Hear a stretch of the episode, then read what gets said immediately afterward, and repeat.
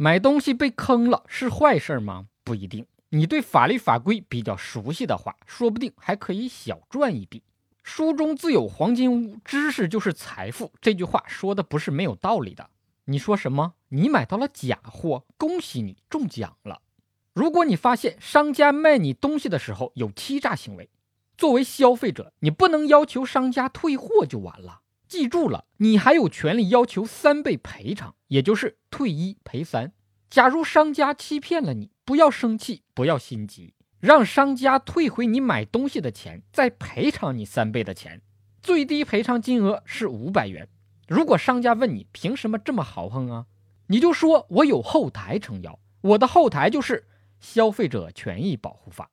如果商家明明知道商品有缺陷还卖给你，对你的健康造成了损害，作为消费者，你可不能光要求商家赔偿损失就完了。记住了，你还有权利要求商家支付损失数额两倍以下的惩罚性赔偿金，跟商家拿一份赔偿损失的钱，再拿两份惩罚商家的钱。如果商家问你凭什么这么豪横啊，你就说我有后台撑腰，我的后台就是消费者权益保护法。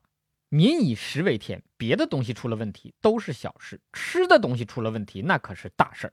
如果商家明明知道店里的食品不符合食品安全的标准，还对外销售，把你给吃拉肚子了。你不光可以要求商家赔偿损失，还可以要求支付损失数额十倍的赔偿金，十倍哦。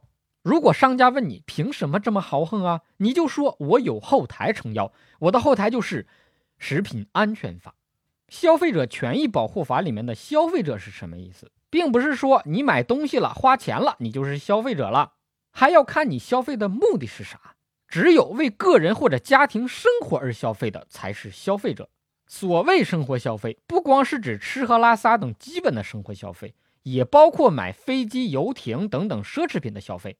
消费者不光包括为商品付费的购买者，也包括没有亲自付费的使用者，比如购买者的家人、朋友、受赠者等使用商品的人。如果你买东西是为了生产经营或者职业活动的需要，你就不算消费者，消费者权益保护法不保护你这种人。你可以用其他法律，比如说合同法保护自己的合法权益。